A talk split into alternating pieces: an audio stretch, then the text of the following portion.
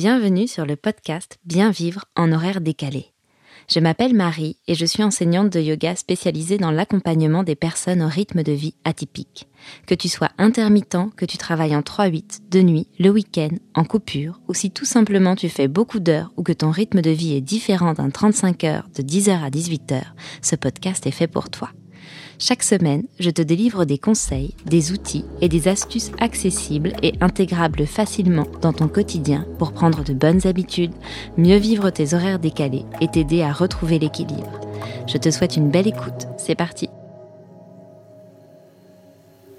Hello et bienvenue dans ce nouvel épisode du podcast Bien vivre en horaire décalé. Je suis ravie de te retrouver pour parler aujourd'hui d'un sujet qui nous concerne tous, et encore plus particulièrement lorsque l'on travaille en horaire décalé, la fatigue. Je prendrai le temps de revenir sur ce qu'est la fatigue en elle-même, et puis surtout t'aider à identifier à quel type de fatigue tu fais face, te donner des clés pour savoir quelles actions tu peux mettre en place, et des outils pour peut-être considérer la fatigue différemment je te donnerai également les trois erreurs principales que tu fais face à ta fatigue. Si tu te sens fatigué et que tu as du mal à prendre du temps pour toi et pour te reposer, tu peux encore t'inscrire à mon calendrier de l'Avent dans lequel je t'aide à ancrer le yoga dans ton quotidien pour prendre chaque jour un temps dédié à ton mieux-être. Tu peux retrouver le lien pour t'inscrire dans les notes de cet épisode et tu auras la chance de pouvoir ouvrir les sept premières cases quand tu le souhaites. Je te réserve une surprise toute particulière pour le 25 décembre. Mais maintenant, revenons-en à cette fatigue. Tout d'abord, qu'est-ce que la fatigue? La fatigue, c'est une sensation physique ou peut-être des sensations physiques, le plus souvent désagréables, et que nous éprouvons lorsque les ressources de notre corps sont épuisées. Alors j'en arrive déjà à la toute première question que je t'invite à te poser. Quel est le ressenti physique le plus fort que tu associes à ta fatigue? Pour aller peut-être plus loin, quelles parties de ton corps te font sentir cette fatigue? Quel signal ou quels signaux ton corps t'envoie-t-il lorsque tu es fatigué? En gros, comment est-ce que tu sais que tu es fatigué Pour ma part, et pour beaucoup de personnes, je crois, j'ai cette sensation de lourdeur, un peu parfois d'enraidissement de mon corps, et puis surtout cette impression que tout ce que je vais devoir entreprendre va être au-dessus de mes capacités. La deuxième question, c'est de savoir si cette fatigue est un problème si tu n'en es pas à la première écoute d'épisode de ce podcast, tu sais peut-être maintenant que je considère chaque ressenti physique comme une information que le corps nous donne. Et ça, c'est vraiment comparable à une mine d'or. C'est vraiment quelque chose de très précieux et sur lequel j'aime amener les élèves, les personnes qui me suivent à prendre conscience. La fatigue étant un ressenti physique, c'est donc une information. Et c'est tout simplement un signal d'alarme que ton corps t'envoie pour t'indiquer que tes ressources, eh bien, elles commencent à s'épuiser, voire même elles le sont déjà selon ton niveau de sensibilité et d'écoute de toi-même. Et c'est donc le signal qu'a priori, il est temps de t'en préoccuper. La fatigue, je crois même que c'est l'un des ressentis les plus simples à lire finalement, puisqu'en gros, quel que soit le ressenti que toi tu as pu identifier, il est fait pour te donner envie de te reposer, et c'est bien ce dont tu as besoin. Là où on se met à considérer la fatigue comme un problème, c'est quand on va la ressentir à un moment où on n'a pas du tout prévu de se reposer. Il y a la fatigue qui se réveille en même temps que toi, après ta nuit, alors que tu dois te préparer. Il y a ta fatigue dans ta journée, alors que tu as bah, ton boulot ou tes activités à faire. Il y a la fatigue de fin de journée, alors que tu dois peut-être euh, être dans la préparation du repas, dans l'accompagnement de tes enfants ou peut-être des personnes que tu as à charge. Dans ces cas-là, tu te retrouves à te sentir obligé de faire malgré ta fatigue alors que tu ne te sens ni disponible ni avoir l'énergie pour et c'est là que ça devient particulièrement pénible et possiblement problématique. Et puis, il y a tout ce qu'on va rajouter à cette fatigue initiale. C'est un peu ce que j'appelle ta météo intérieure et qui va concerner les sphères mentales et émotionnelles. Quand tu es fatigué, tu te sens probablement un petit peu abattu, un petit peu lasse, et ce sont là des sensations qui sont plutôt perçues comme négatives. Peut-être aussi que tu ressens de l'irritabilité, ce qui est bien compréhensible puisque lorsque tu es fatigué, ton corps il a juste besoin de repos et pas de tenir une conversation ou de nourrir ta vie sociale. Donc mon meilleur conseil lorsque tu te sens fatigué et irritable, c'est de prendre un temps pour t'extraire et te reposer. Il y a également toute l'histoire que tu vas te raconter toi-même sur ta propre fatigue. Tu sais, c'est toutes ces pensées qui vont venir nourrir ton ressenti. Très souvent, quand on est fatigué, on vient juger cette fatigue. On se dit qu'elle nous pourrit la vie, qu'elle nous empêche d'être, de faire, que c'est vraiment pas le moment, et on pense euh, au fait qu'on voudrait se sentir différent. Et très clairement, ça, ça va être des pensées qui sont assez destructrices sur le long terme. Et ça va être des choses du type euh, bah, je vais pas y arriver, je ne peux plus, pourquoi moi j'y arrive pas, qu'est-ce qui ne va pas chez moi? Et en plus d'être destructrices, ces pensées, elles viennent renforcer ton anxiété, ton stress, ton incompréhension, ta détresse, ta résistance quelque part. J'en arrive donc au point numéro 2 c'est comment gérer cette problématique de fatigue et toute cette météo intérieure associée. Pour moi, on peut identifier trois types de fatigue et donc en fonction, euh, venir ajuster les actions, les choses qu'on va pouvoir venir mettre en place pour se sentir mieux.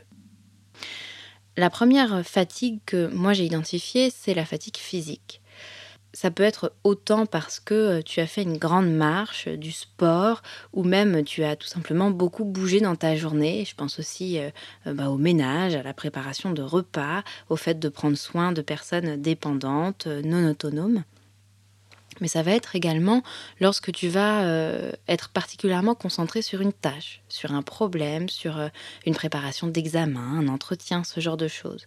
Et ça peut être euh, aussi, je tiens à le noter, lorsque l'état de ton corps fait que en lui-même, il s'emploie à une certaine transformation.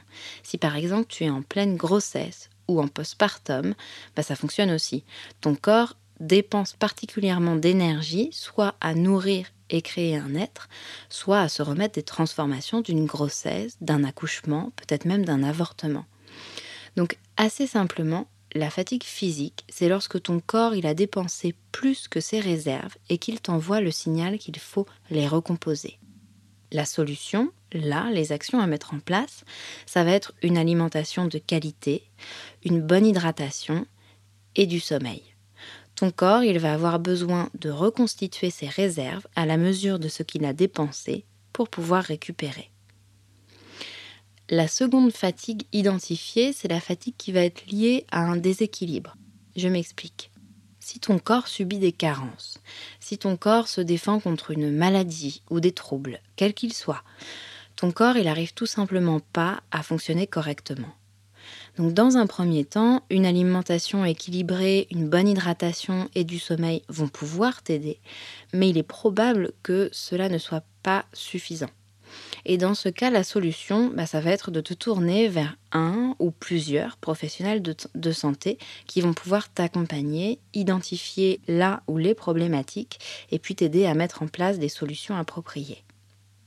Et enfin, la troisième fatigue, c'est la fatigue que j'appelle émotionnel.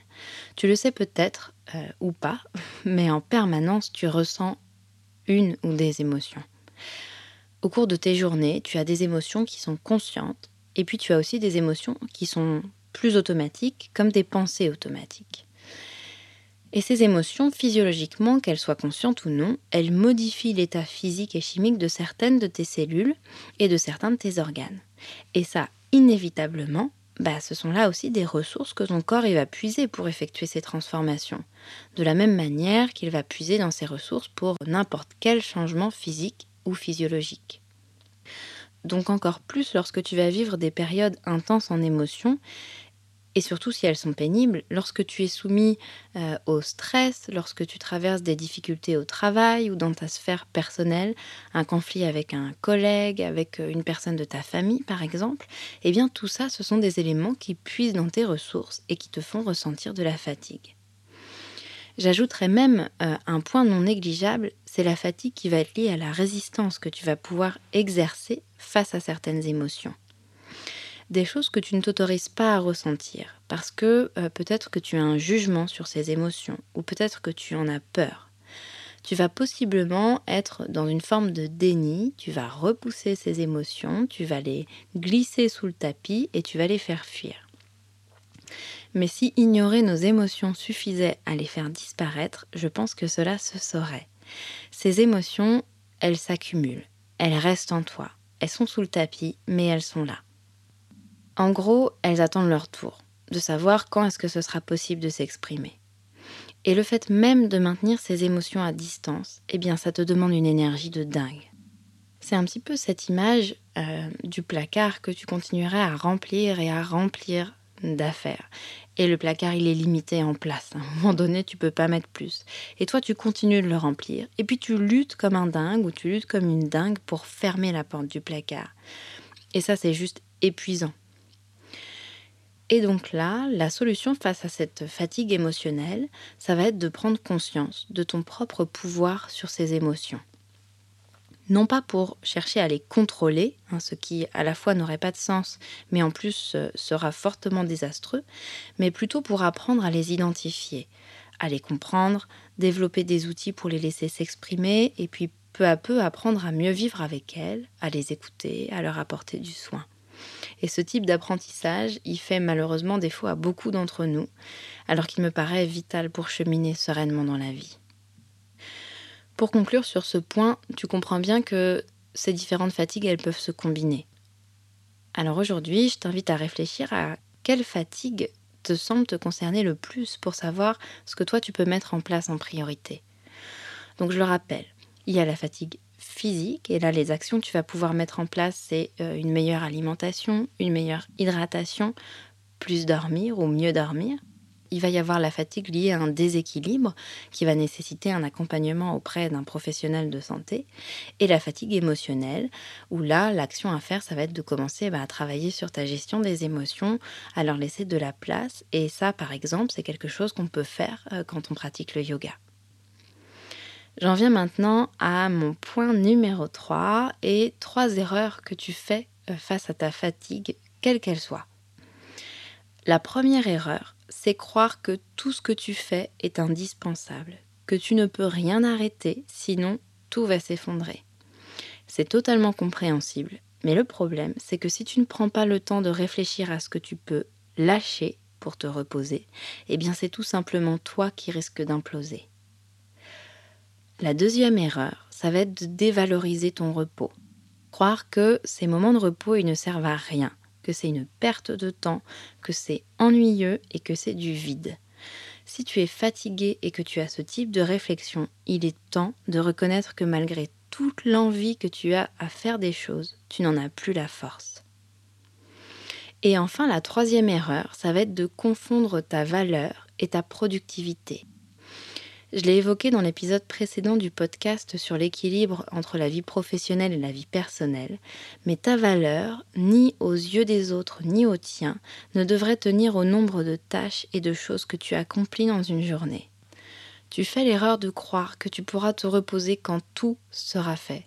Et si c'est ton cas, eh bien sache que tu trouveras toujours probablement de nouvelles façons d'en faire plus pour te prouver à toi ou pour prouver aux autres que tu vaux quelque chose ton ambition, tes passions et tes envies, elles peuvent tout à fait être une énorme force motrice à condition qu'elles soient associées à une capacité à savoir ralentir, à te poser et à te reposer. Voilà, cet épisode est terminé pour aujourd'hui. J'espère vraiment qu'il t'aura aidé à reconsidérer euh, ta ou tes fatigues et envisager des clés et des actions concrètes à mettre en place dès aujourd'hui je t'invite à venir me rejoindre si ce n'est pas encore fait pour mon calendrier de l'Avent, 24 jours pour ancrer le yoga dans ton quotidien. Tu verras qu'il y a de multiples façons de pratiquer le yoga chaque jour et que ce n'est pas que en bougeant sur ton tapis. Le yoga, c'est une énorme boîte à outils pour apprendre à mieux te connaître, à mieux écouter les signaux de ton corps et te réconcilier avec tes émotions. Je te laisse avec le lien dans les notes de l'épisode. Si ce dernier t'a plu, laisse-moi 5 étoiles ou un commentaire pour m'aider à faire vivre ce podcast et toucher les personnes qui en ont besoin. Bien vivre en horaire décalé, c'est terminé pour aujourd'hui. Je te dis à la semaine prochaine et d'ici là, prends soin de toi.